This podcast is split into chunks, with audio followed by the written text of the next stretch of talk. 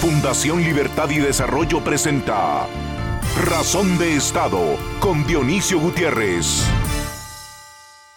Vivimos en un mundo que está peleando una pandemia, apostando por una vacuna que todavía no llega para todos, buscando alivio a la caída de ingresos, solución a la pérdida de trabajos o anhelando resignación por la pérdida de un ser querido. En medio de ese mundo lleno de contradicciones, líderes escasos, verdades a medias y demasiadas mentiras, está el ciudadano común y corriente, enfrentado a la encrucijada de su vida, preguntándose en qué debe creer y en quién puede confiar. Cuando vemos pueblos como el cubano, venezolano, nicaragüense, norcoreano y tantos otros que viven cada día para sobrevivir, siendo parte de un rebaño mangoneado y sometido a los designios de un tirano iluminado, siempre ignorante y prepotente, que lo que busca es dinero y poder por las malas. Cuando vemos eso, y será mejor que lo veamos, a quienes todavía vivimos en libertad, solo nos queda dar las gracias y estar seguros de que más nos vale seguir luchando para nunca perderla. Entre las contradicciones más visibles del mundo de hoy están las decisiones que están tomando algunos pueblos de América Latina, eligiendo gobernantes autócratas y liberales y antidemocráticos, que están restringiendo las libertades civiles y violentando los valores republicanos que garantizan la división de poderes. Autócratas que están tomando control de los sistemas de justicia con fines políticos y regresando a los modelos de economías cerradas y controladas. Ese es el modelo que ha hecho extremadamente pobres y miserables a billones de seres humanos a través de la historia. ¿Qué mejores ejemplos que Cuba, Nicaragua, Venezuela, Corea del Norte, Somalia y tantos otros? Por eso analistas serios y sociólogos se preguntan qué pasó en Perú, donde votaron por un candidato que les ofreció eso. Ni siquiera tuvo que engañar a los votantes. Les dijo que es admirador de dictadores y que su propuesta económica será de corte chavista. Y aún así, votaron por él. El epílogo del capítulo que viven las democracias del mundo, en especial las que están en construcción y pedaleando contra la corriente, es que sus votantes, sus ciudadanos, sus pueblos, están dispuestos a apostar contra su libertad y a desarmar la poca democracia construida en un voto antinatural y de protesta, porque el futuro de esperanza que deseaban no se hace realidad a la velocidad esperada. Las últimas letras de ese epílogo rezan que la incapacidad, la indiferencia y la falta de compromiso de élites, dirigentes y ciudadanos está provocando que los pueblos aborrezcan la política, dejen de creer en la democracia y pierdan la confianza en la libertad. Este es el caballo de Troya de nuestro tiempo. El fenómeno de la pandemia para países que luchaban por dar un salto cualitativo en su crecimiento económico y para mejorar el nivel de vida de su gente vino a ser un tiro de gracia a la voluntad de lucha para salir adelante y un quebranto a la convicción de que el trabajo y el esfuerzo diario siempre producen rédito y satisfacción. Parece que nos rendimos antes de tiempo.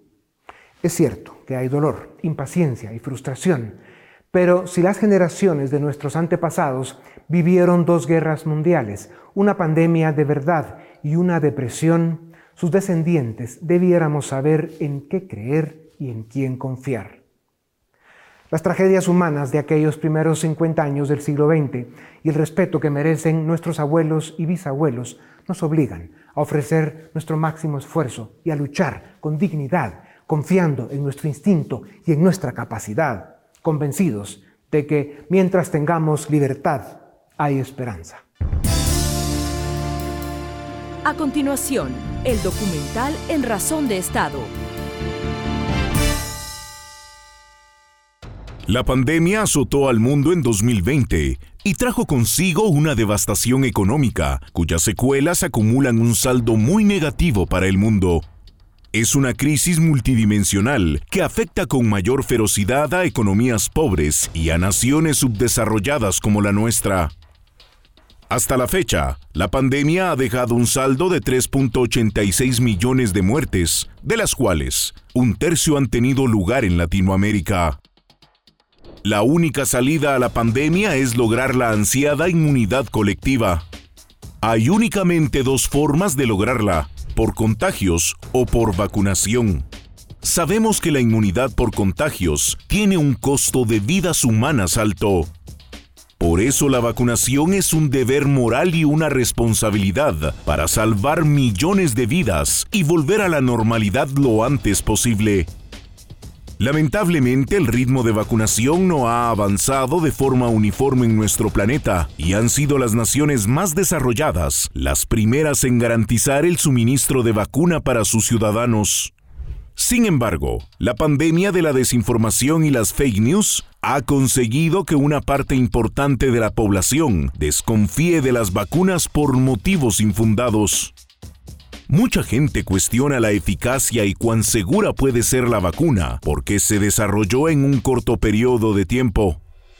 Sin embargo, como lo explican los doctores Gabor Kellen y Lisa Maragakis de la Universidad Johns Hopkins, la rápida autorización de las vacunas no significa que sean menos seguras y no es exacto afirmar que se están probando tecnologías desconocidas. Ambos médicos han explicado que las tecnologías que se han utilizado para las vacunas llevan años de uso y gracias a las redes sociales fue posible reclutar millares de voluntarios con rapidez. Por otra parte, precisamente por la alta presencia y lo contagioso del coronavirus, ha sido posible someter a prueba las vacunas en un corto periodo de tiempo.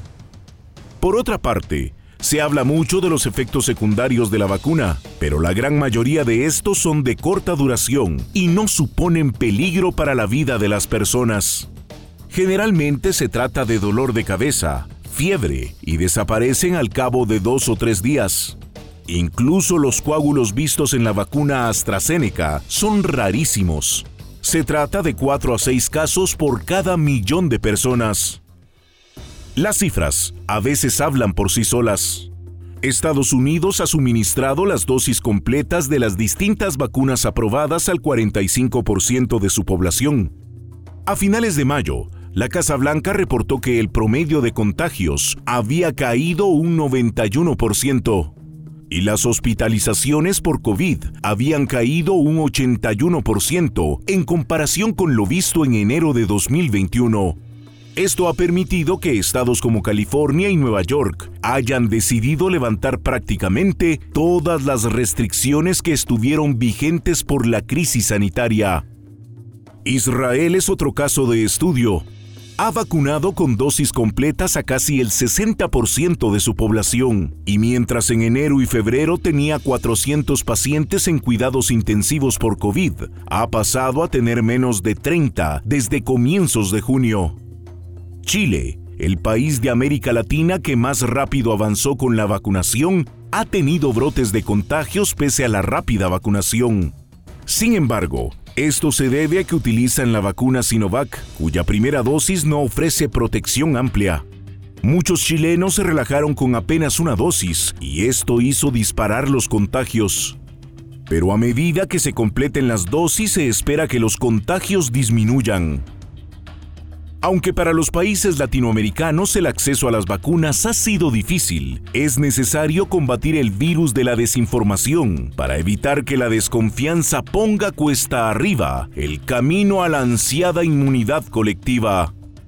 Los gobiernos deben hacer su mejor esfuerzo por comunicar a sus ciudadanos la importancia de la vacunación. Mientras la vacuna llega, los gobiernos deben confiar en sus ciudadanos y seguir con la única fórmula posible. Mascarilla, distancia y libertad. A continuación, una entrevista exclusiva en Razón de Estado. Bienvenidos a Razón de Estado. Para la entrevista de hoy tenemos a los licenciados Filip Chicola, director del área política de nuestra fundación, y al licenciado Edgar Ortiz, director del área jurídica de Fundación Libertad y Desarrollo.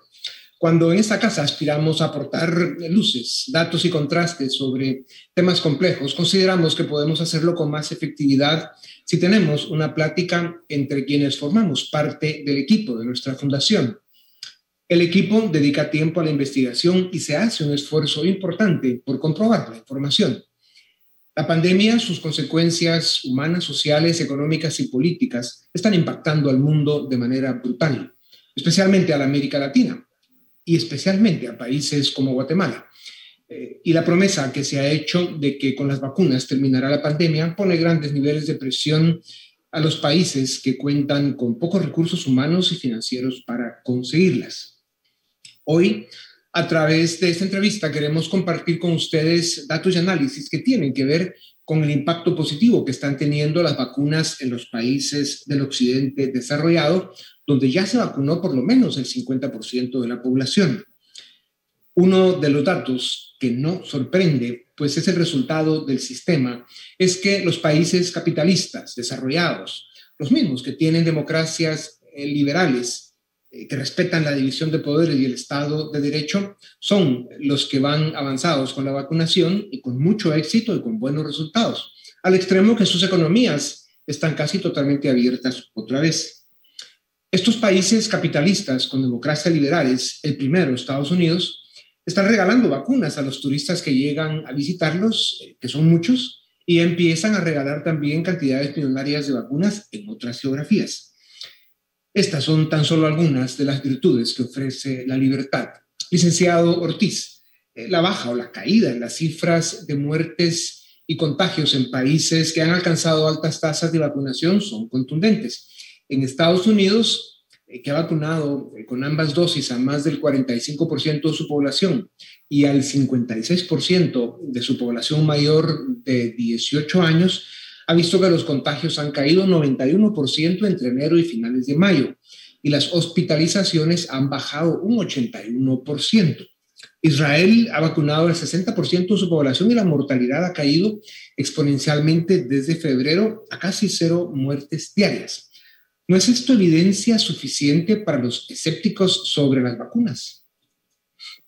¿Qué tal? Eh, sí, totalmente. Yo creo que estas eh, de alguna forma confirman la eficacia de la vacuna y creo que deberían servir como reflexión para quienes han mostrado su escepticismo a la vacunación, porque es muy importante eh, que ocurra la vacunación. Ya mencionaba los datos de Estados Unidos e Israel, que son las dos naciones más conocidas por su rápido avance de la vacunación, pero también lo vemos en otros países que quizás no han alcanzado los niveles de vacunación de Estados Unidos e Israel, pero vemos países como España, como Francia, como el Reino Unido, que, están cerca de esos umbrales en los que también ha caído dramáticamente la mortalidad. En España las eh, muertes han caído 91% desde que se, digamos, incrementó la vacunación.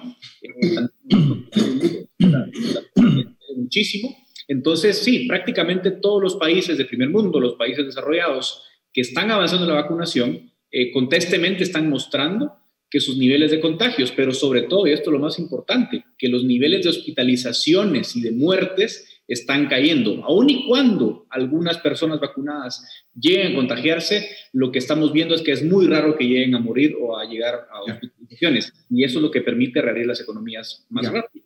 Licenciado Chicolán, desde hace unos días, California y Nueva York han sido los primeros estados en levantar la mayor cantidad de restricciones. Hay que decir que Nueva York ha vacunado con al menos una dosis al 70% de su población adulta.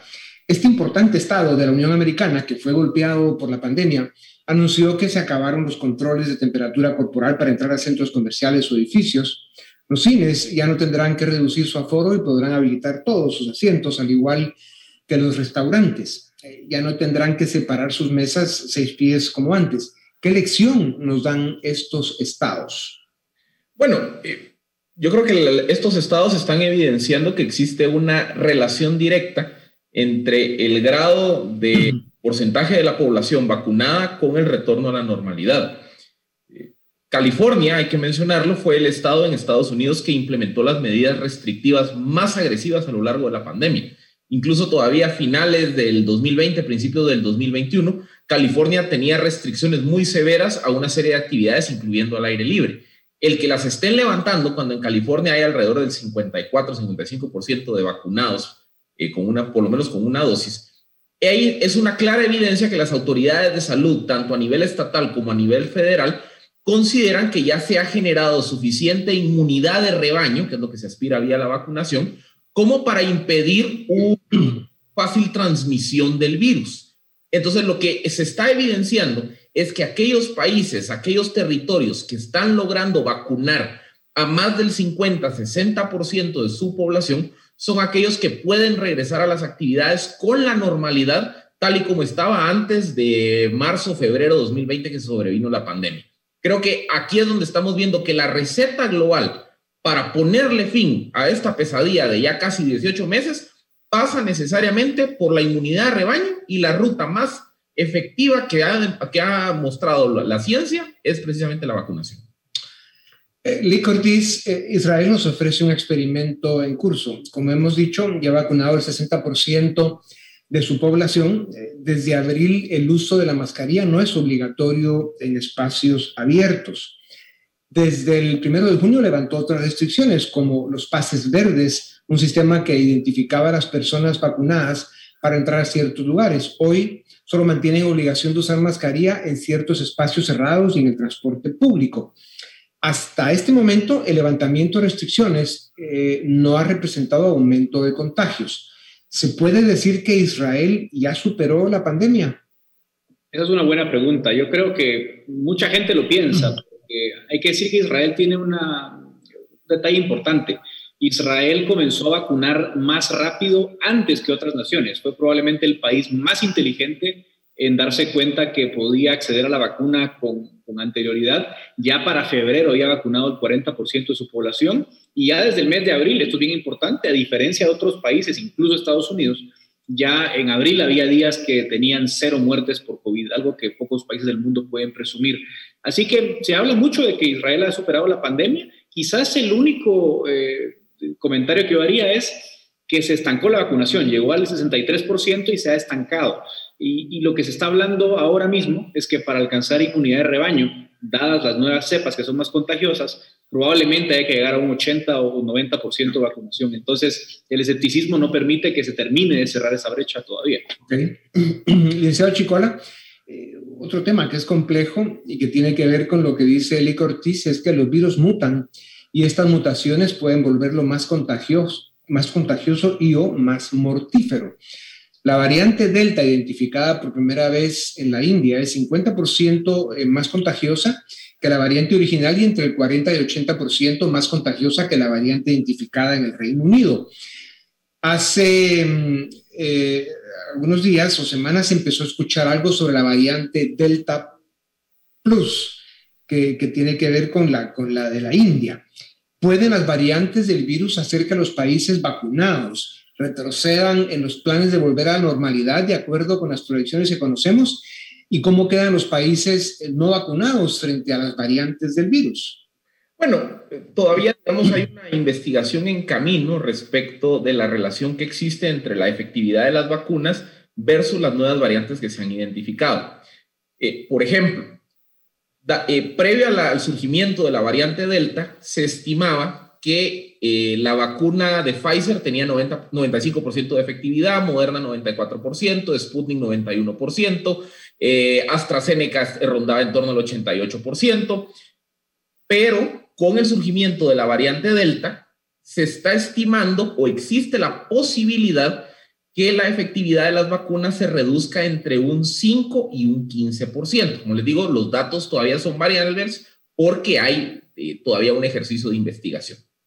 De confirmarse que las nuevas eh, variantes del virus provocan una reducción en la efectividad de la vacuna, eso no quiere decir que la vacunación sea inefectiva, no, simplemente lo que tendría que ocurrir es que un porcentaje más alto de la población se tendría que vacunar para alcanzar ese, ese grado de inmunidad de rebaño. De ahí es donde surge la teoría de que si las variantes Delta y Delta Plus son más contagiosas, habría que alcanzar hasta un 80-85% de población vacunada para poder regresar a la nueva normalidad. Pero como digo, todavía la investigación está en camino. Ahora, lo complejo es para nuestros países, que vamos muy atrasados en la vacunación, porque la variable Delta y sobre todo la Delta Plus está demostrando que es muy contagiosa y que particularmente está ampliando el número de contagios, sobre todo en zonas rurales, que eran territorios en donde la, donde la pandemia no había afectado, donde el número de casos y el número de fallecidos no había sido tan alto como las concentraciones urbanas.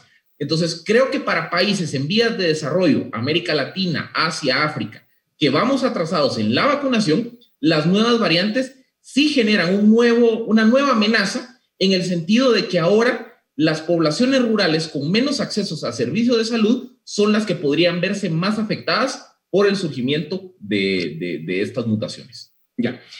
Cabe decir que en Fundación Libertad de Desarrollo llevamos semanas investigando estos datos, cruzándolos y verificándolos de diferentes fuentes. O sea, no son ocurrencias, en este caso, de ustedes o de la fundación y, por eso es que consideramos que esta entrevista pues puede dar un aporte importante para aclarar estas dimensiones de, la etapa de la vida que estamos viviendo con la pandemia. Eh, dos o tres preguntas que vienen con respuestas rápidas, por favor, que tenemos dos o tres al final que me gustaría mucho que las cubramos. Lick Ortiz, América Latina, eh, ya lo mencionó Lick Chicola, vemos un ritmo de vacunación disparejo, mientras países como Honduras o Guatemala no alcanzan a vacunar ni al 5% de su población, Costa Rica ya está por el 20 y Chile por el 60. ¿A qué se debe esto? Es que las farmacéuticas ponen condiciones muy difíciles para países pequeños y de bajos recursos o es eh, lentitud de algunos gobiernos?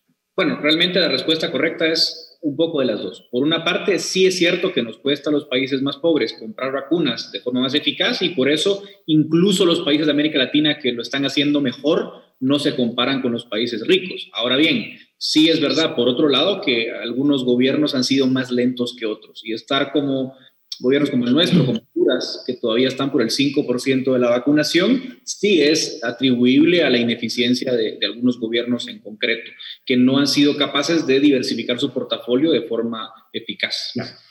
Y Chicola, hablemos de Guatemala y el comportamiento de la pandemia. En julio de 2020 se vivió un primer pico de contagio, luego la segunda ola fue consecuencia de las fiestas de Navidad y recientemente se supone que la tercera no la trajo Semana Santa. Sin embargo, en los últimos 15 días se ha visto un repunte en el número de contagios.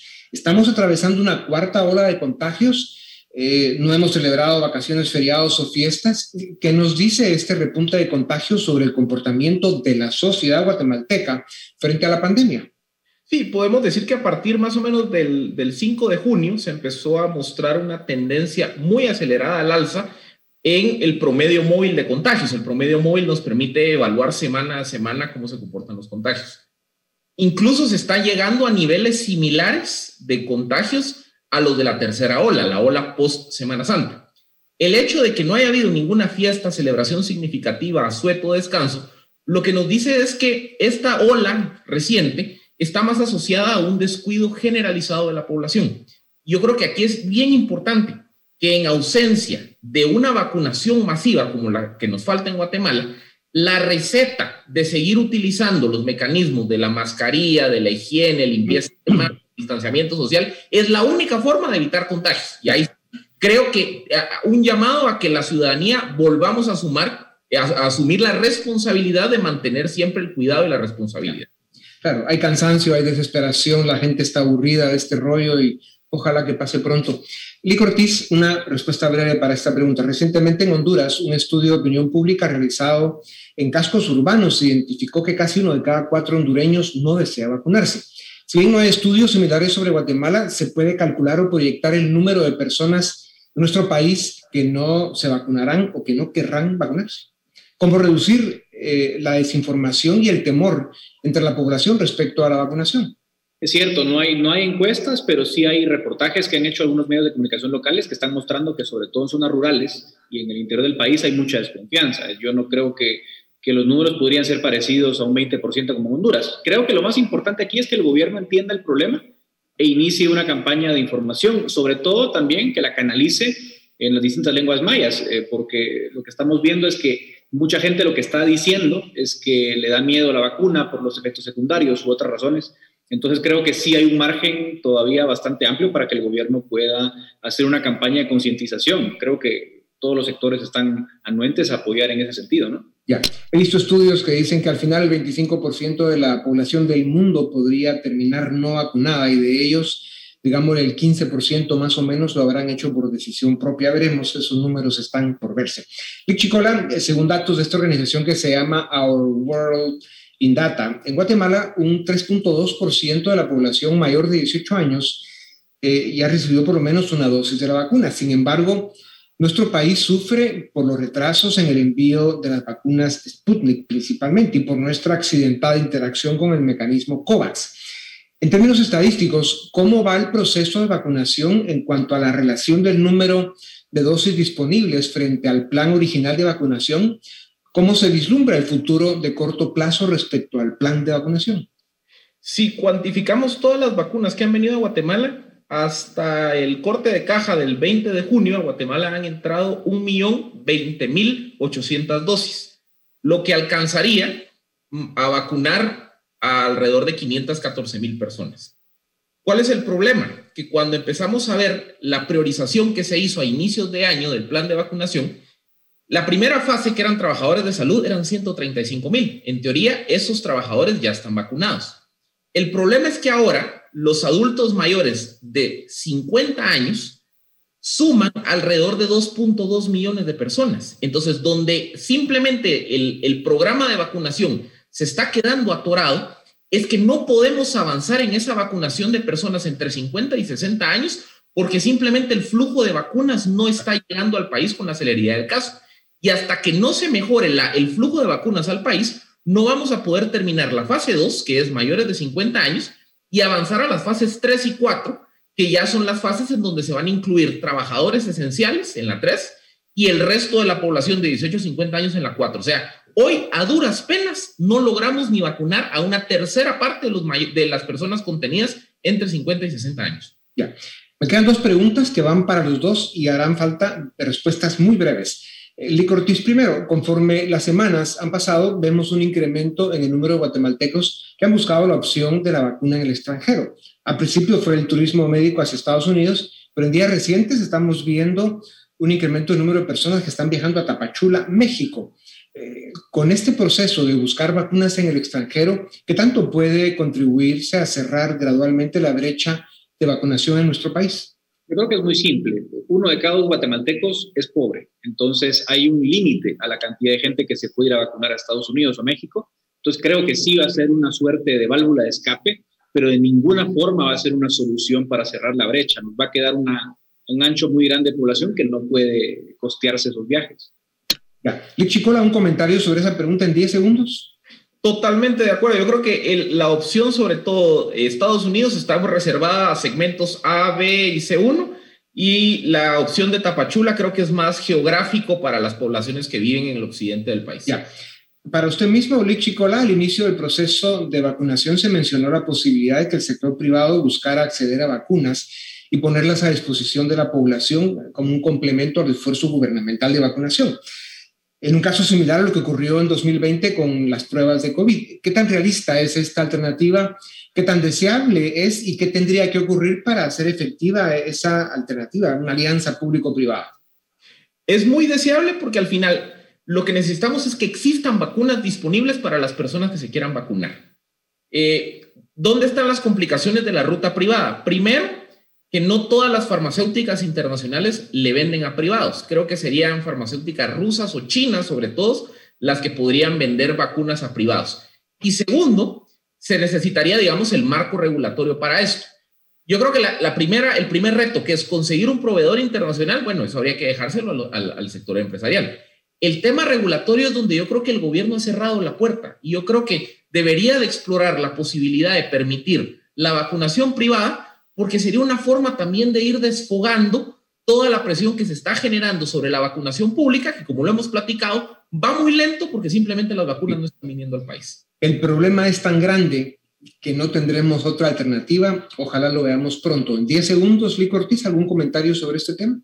estoy de acuerdo con Philip. Lo único que no puede pasar es que se abra lo privado y que lo público falle. Eso es lo que creo que hay que procurar que no ocurra. Ok.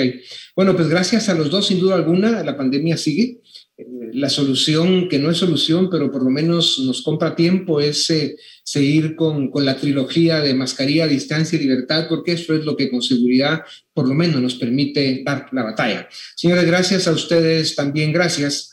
Esto es Razón de Estado. A continuación, el debate en Razón de Estado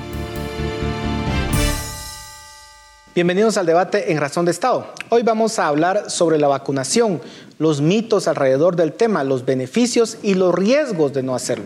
Para ello contamos con dos reconocidas profesionales. En primer lugar, Gabriela Asturias, quien es estudiante de medicina de la Universidad de Stanford, próxima a graduarse, y es licenciada en ciencias con especialidad en neurociencia del Colegio de Artes y Ciencias Trinity de la Universidad de Duke. Gabriela comenzó su carrera científica a los 14 años, ha creado y participa en muchos proyectos que tienen el objetivo de mejorar el acceso equitativo a la salud a través de la educación y la tecnología. Y también contamos con la participación de la doctora Alicia Chang, pediatra infectóloga de la Unidad Nacional de Oncología Pediátrica y vicepresidenta de la Asociación Guatemalteca de Enfermedades. ambas, muchas gracias por estar en esta noche en Razón de Estado. Eh, doctora Chan, quisiera iniciar con usted. Eh, tenemos dos realidades en Guatemala. Una es que no hay suficientes vacunas para todos, pero también tenemos una realidad en la cual hay personas que dudan de vacunarse, que incluso cuando tienen ya el rango de edad para poderse vacunar, han decidido no hacerlo por ciertos temores que puedan haber. Eh, ¿Cuáles son esos temores? ¿Cuáles son los beneficios de vacunarse? ¿Cuáles son las consecuencias de no hacerlo? Sí, muchas gracias. Eh, bueno, hay mucha eh, desinformación alrededor de la vacunación. Creo que en parte eh, es responsable el Ministerio de Salud Pública y de Asistencia Social que quizá la campaña de comunicación que han tenido con respecto a la vacuna, cuáles son los eventos adversos esperados, cuáles son los eventos adversos raros porque pueden suceder y eh, cuál es el impacto positivo de la vacunación. Realmente como que esos mensajes no han sido claros en la campaña de comunicación eh, que ha tenido el ministerio. Entonces, eh, número uno, realmente es desinformación. Las vacunas son seguras, las vacunas son eficaces, las vacunas proveen el beneficio de evitar el contagio, pero no solamente eso, si no logran evitar el contagio al 100%, si tú te enfermas, es menos probable que vayas a parar a un hospital, a una unidad de cuidados intensivos, por ejemplo. Y eh, no tenemos datos eh, para todas las vacunas sobre eh, esto de la transmisibilidad, pero de las vacunas, de algunas vacunas sí hemos visto datos que sí disminuyen la transmisión del virus. Por ejemplo, AstraZeneca, ya hay datos de que sí disminuye la transmisibilidad y podemos ver claramente el ejemplo del Reino Unido, en donde eh, el número de casos, el número de muertes y la cantidad de, de, transmisibilidad de la enfermedad ha bajado muchísimo. Y este es un país en donde mayoritariamente se utilizó la vacuna de AstraZeneca. Así es que, y es una de las vacunas que nosotros tenemos disponibles en Guatemala. Así es que creo que es solamente eh, realmente más desinformación que otra cosa. Y hablando de desinformación, doctora Asturias, eh, dentro de la cultura popular se cuentan muchas veces historias en donde se dice, miren, eh, tal persona se fue a vacunar y a los pocos días falleció y hacen una conexión entre el hecho de haberse vacunado y el hecho pues, de que fallece la persona. ¿Qué tan probable es que pueda ocurrir este hecho de que una persona fallezca luego de ser vacunada? Eh, y, y, qué tan, digamos, dentro del universo total, qué tantos casos se han registrado? ¿Es cierto esto? Me encanta que menciones qué tan probable es, porque al final es una cuestión de estadísticas. Por ejemplo, en Estados Unidos, que están llevando un conteo muy bueno de todas las vacunaciones administradas y los reportes de muerte, podemos ver que las 310 millones de dosis de vacunas que han administrado, solo el 0.0017% ha reportado mortalidad. Eso es una tasa de mortalidad bastante baja. Hemos logrado ver que las vacunas del COVID nos protegen con tras la infección y la enfermedad severa y la hospitalización con esta enfermedad. Yo creo que a veces es por naturaleza humana, empatizamos con estas historias que son la minoría, repito, el punto 0,017% según las estadísticas que están reportando el CDC. Y esto estoy usando el ejemplo Estados Unidos porque ellos tienen muchísima información y están llevando todo el conteo estadístico y también son de los que más vacunas han administrado a su población. Y pues viendo esta tasa de mortalidad pensamos, ok, sí, existen estos casos de los cuales hemos escuchado que se magnifican en redes, a través de lo que compartimos con amigos, pero lo que debemos de recordar, recordar es que es algo mínimo. Es un riesgo muy, muy mínimo y los beneficios de vacunarnos, de prevenir esa infección con el virus y desarrollo de síntomas graves y también prevenir parar hospitalizados, es muy importante vacunarnos. Doctora Cham, se habla, usted ya mencionaba el caso de AstraZeneca, pero también tenemos la posibilidad en Guatemala de, de la vacuna Sputnik y hay quienes cuestionan la confiabilidad de esta vacuna, eh, sobre todo por no ser un país considerado occidental, entre comillas. Eh, ¿Qué tan buenas son las opciones de vacunación que existen en Guatemala? AstraZeneca y Sputnik, que es lo que tenemos hasta el momento. Eh, sí, en efecto, la vacuna AstraZeneca, pues creo que es, el, es la vacuna que les mencionaba anteriormente, que sí cuenta con muy buenos datos eh, y Sputnik también. Lo que pasa es que los estudios de post aplicación de Sputnik, es decir, no los estudios fase 1, fase 2 y fase 3, sino ya la fase 4 de implementación, eso es tal vez lo que todavía no tenemos eh, de, de, Sputnik, pero justamente se está haciendo. Ahora, en los estudios de fase 1, fase 2 y fase 3, la eficacia de la vacuna fue 91%, eh, y eso quiere decir que 91% de las personas pudieron liberarse de tener la enfermedad. Ese es un número muy bueno, eh, un número considerado alto, incluso comparable a vacunas de base de, de, plataforma de mRNA como Pfizer y Moderna, ¿verdad? Entonces, todas estas vacunas que han sido em, introducidas al país, AstraZeneca y Sputnik específicamente, han pasado por un escrutinio científico Em, y han estado ya eh, a prueba en, en, las fases que todas las vacunas tienen que eh, completar para considerarse eficaces y seguras. O sea, eficaces que tanto me protege, segura es si tengo reportado algún evento adverso serio. En Sputnik no tenemos reporte de ningún evento adverso serio. Em, eh, en AstraZeneca sí tenemos el reporte de la famosa trombosis eh, que es igual muy infrecuente, es, es un caso en 500 mil eh, en la mayoría de poblaciones y nuevamente la contraparte de no vacunarme es em, adquirir la enfermedad y, y, enfermarme muy grave por COVID e ir a dar un hospital. Entonces, el riesgo para mí de, de contraer COVID es mucho más grande que el, el riesgo marginal que se puede tener por este, estos casos de trombosis. Esto de, la trombosis sí que no se ha reportado con Sputnik. Obviamente tenemos que estar abiertos a que eh, se debe seguir llevando un monitoreo estricto de los eventos adversos, pero en general ambas vacunas me parecen eficaces y seguras. Doctor Asturias, eh, algo que es muy común eh, escuchar es que las personas se vacunan e inmediatamente bajan la guardia eh, en este caso, eh, reinician su vida social como la tenían antes de la pandemia, no guardan ningún tiempo, tiempo prudencial. realmente esa es la actitud responsable. la persona una vez vacunada ya no corre ningún riesgo. Puede reiniciar su vida social como si nada o tiene que esperar un tiempo. ¿Cuál es ese proceso? Explíquenos. Creo que lo más importante que entendamos todo es qué es considerada una vacunación completa. Y eso quiere decir esperar dos semanas después de la última dosis. Hay algunas vacunas que requieren una dosis y otras que requieren dos dosis. Entonces debes de esperar dos semanas después de la última dosis para poder realmente tener el efecto completo de la protección en tu sistema inmune. Eso es muy importante. Ahora, el CDC ha dicho que las personas que han tenido esa vacunación completa, que esperan el tiempo después de su última dosis, pueden resumir sus actividades normales sin utilizar mascarilla y distanciamiento social.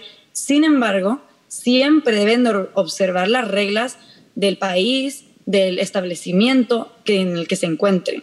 Entonces debemos recordar que en Guatemala el porcentaje de la población que ha sido vacunado todavía es muy bajo. Entonces se recomienda a nivel nacional seguir observando estas medidas de protección de la mascarilla, del distanciamiento social, para poder proteger a los demás ya que no queremos, eh, bueno, con la vacuna la carga viral es menor si vamos te contagiaras con el virus y es menos probable que se lo puedas dar a alguien más. Pero como hay muy pocas personas vacunadas en Guatemala, se sigue recomendando a nivel nacional la medida de utilizar mascarillas, distanciamiento social, ventilación, etcétera. Entonces, yo en el contexto guatemalteco recomendaría observar todas las reglas que estamos diciendo a nivel estatal para podernos seguir protegiendo como población y siempre tener ese cuidado extra y esperar tus dos semanas después de tu última dosis de vacunación. Ahora, doctora Chang, em, usted ya nos decía que tanto Sputnik como AstraZeneca son confiables, cumplen ciertos estándares a nivel internacional. Pero aún así hay personas que cuestionan la capacidad del Estado de Guatemala de poder manejarlas, sobre todo con eh, la infraestructura que se pueda tener, el cuidado de los cuartos fríos, eh, eh, todo el tema, digamos, de manejo de vacunas, lo cuestionan. la pregunta es, ¿tiene Guatemala la capacidad de manejar estas vacunas? ¿Son confiables en las manos del Estado de Guatemala? ¿Cuál es su opinión al respecto? Sí, Guatemala ha manejado eh, por largo tiempo eh, cadenas de frío para mantener vacunas del tipo de, AstraZeneca y Sputnik por, mucho tiempo. Eh, si se llegara a obtener una vacuna que requiere, digamos, estándares más elevados de refrigeración, yo creo que el gobierno eh, de Guatemala está preparado para prestar las instalaciones que se necesiten, pero me parece que estas dos vacunas no necesitan eh, mucho más expertise del que ya tiene el ministerio para manejar sus cadenas de frío. Recordemos que eh, en Guatemala se vacuna em, ávidamente, ahorita con la pandemia se ha suspendido un poco, pero, pero el asunto es que ávidamente se está buscando vacunar, por ejemplo, a todos los niños que están en edad de recibir sus, sus vacunas del, del, primer año de vida, ¿verdad? Y todas esas vacunas requieren una cadena de frío, cadena de frío que el, el, el ministerio ha manejado por años ahora en Guatemala. Entonces, no creo que el argumento de un mal manejo de cadena de frío sea válido en este caso. Doctor Asturias, para nadie es secreto que en Guatemala vamos lentos con el proceso de vacunación sobre todo porque las casas farmacéuticas a nivel mundial enfrentan más demanda de lo que puedan ofrecer. Eh, una de las razones, entre, entre varias. Pero ante eso muchas veces eh, se sugiere de que deberíamos de buscar otras marcas de vacunas, por ejemplo la Sinovac de origen de, eh, China y también pues esta vacuna que se está desarrollando en Cuba y que podría estar llamando la atención de América Latina sobre todo. ¿Qué tan confiables podrían ser esas opciones? Yo creo que, y esto lo digo para cualquier vacuna nueva, no solo las Sinovac o las que están saliendo de Cuba, pero en general, la Organización Mundial de la Salud, antes de incluir vacunas en su lista para poder recomendarlas a los países, están haciendo una evaluación extensa de la calidad de la vacuna, de su posible toxicidad, la eficacia de esta vacuna. Se evalúan los estudios clínicos de fase 1, 2 y 3 de cada una de estas vacunas antes de recomendarla. Entonces, siempre tenemos que recordar que existen estas instituciones mundiales que están haciendo esta evaluación para hablar de las vacunas. Ahora, en el caso de la Sinovac, de lo que sabemos hasta el momento y los estudios que ellos han reportado y se han compartido, sabemos que tiene una eficacia del 51% contra el desarrollo de la enfermedad sintomática al contraer el virus del COVID. También, según los resultados que se han publicado hasta el momento, se sabe que puede evitar la enfermedad grave y la hospitalización en el 100% de los casos vacunados. Entonces, pues son, son resultados favorables y yo creo que hay que seguir viendo la evidencia que está saliendo. Ahora, en el caso de Cuba, según lo que entiendo, estos están en, hay unas que tienen, creo que son dos, que están en fase 3 y entiendo que hasta ellos mismos lo están empezando a administrar. Sé que no se ha hecho una evaluación extensa todavía a nivel internacional para ver cómo se recomienda el uso de estas vacunas nuevas y que poco a poco se están empezando a visibilizar los resultados que están saliendo de Cuba. Entonces, lo que yo diría es, esperemos, dejemos que la comunidad científica internacional haga su trabajo en evaluar estas vacunas para ir viendo si realmente se pueden utilizar en otras poblaciones. Doctora Chang, hablemos un poco sobre las variaciones o mutaciones que ha tenido el virus. Eh, sobre todo, pareciera que llama la atención la variante Delta y justo hoy salía el anuncio de la eh, variante Delta Plus que se teme que pueda eh, pues tener efectos muchísimo más graves para los seres humanos. Eh, tenemos en Guatemala ya estas variantes. Eh, eso podría explicar, por ejemplo, el momento crítico que está viviendo el país con la actual ola de contagios que tenemos. Eh, ¿Cuál es su perspectiva? Eh, mi perspectiva es que no tenemos suficiente vigilancia en el país para saber si realmente se ha introducido ya esta variante en el país. Ciertamente, esta es una variante muy preocupante porque de acuerdo a los datos que se reportan en los países que la tienen, sí realmente eh, um, el grado de severidad eh, en la que se presenta la enfermedad es mucho más alto. Entonces, creo que aquí lo importante es mantener un nivel de vigilancia alto, estar continuamente mandando muestras de pacientes COVID positivos para hacer eh, el, el, respectivo análisis del genotipo del virus y detectar tempranamente en el momento que se introduzcan estas variantes. En el caso de Guatemala, mm, como no sabemos muy bien si tenemos alguna otra variante, además de las que ya se han reportado, em, eh, la de California y la Inglaterra, por ejemplo, eh, yo creo que ha sido también un asunto de que las personas están ya un poco cansadas de las medidas de restricción y que realmente han bajado muchísimo la guardia con respecto a sus medidas de prevención básicas, es decir, su mascarilla, distanciamiento y lavado de manos, como que ya todo el mundo está, está muy cansado de, de las medidas, pero eh, tenemos que seguirlas manteniendo porque el virus sigue aquí y ah, creo que hay personas que ilusamente pensaron que el, el, el, advenimiento de la vacunación iba a reducir la cantidad de transmisión. Y sí lo, sí lo reduce, pero eh, como mencionaba antes la doctora Asturias, tiene que ser un porcentaje muy alto de la población que está vacunado. Entonces, si no lo hemos obtenido, si no hemos obtenido ese porcentaje alto de vacunación, tenemos que seguir manteniendo nuestras medidas de cuidado primario. Se nos está terminando el tiempo y quisiera eh, que cubriéramos dos temas. En primer lugar, hablando de las variaciones, doctora Asturias, eh, las vacunas, ¿qué tan efectivas van a ser con estas variantes o con estas mutaciones? ¿O, se corre el riesgo de que pierdan efectividad?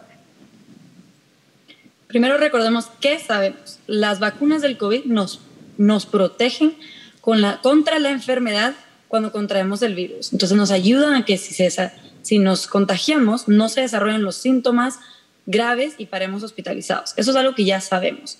¿Qué estamos aprendiendo? Estamos aprendiendo cómo estas vacunas responden ante las nuevas variantes que van surgiendo alrededor del mundo. Y se están haciendo actualmente estudios según estas variantes van surgiendo para ver realmente qué tan eficaces son. Ahora, habiendo dicho eso, por ejemplo, ha salido un estudio del Reino Unido que dos dosis de Pfizer tienen una eficacia del 88% contra la variante Delta, de la cual estabas mencionando anteriormente. Entonces, lo que sabemos es que las vacunas nos protegen más que no vacunarnos. No vacunarnos quiere decir que nos exponemos a variantes que son muy contagiosas, con mayor eh, seriedad de, de causar enfermedad grave. Entonces es mejor vacunarnos porque tenemos mayores probabilidades de protegernos contra la enfermedad grave del COVID con estas variantes.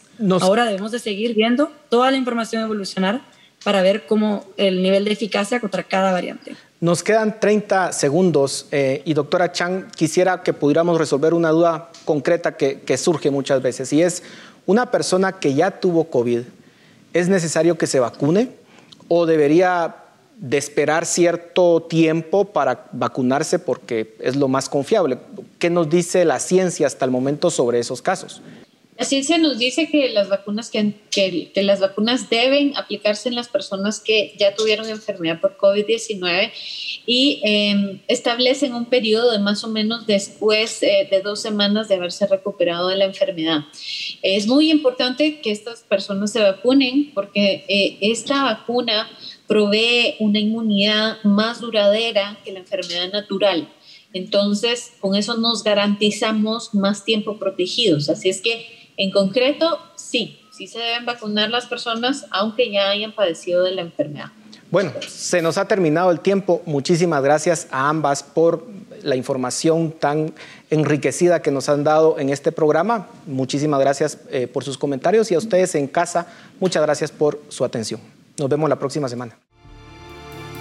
Razón de Estado con Dionisio Gutiérrez es una producción de Fundación Libertad y Desarrollo.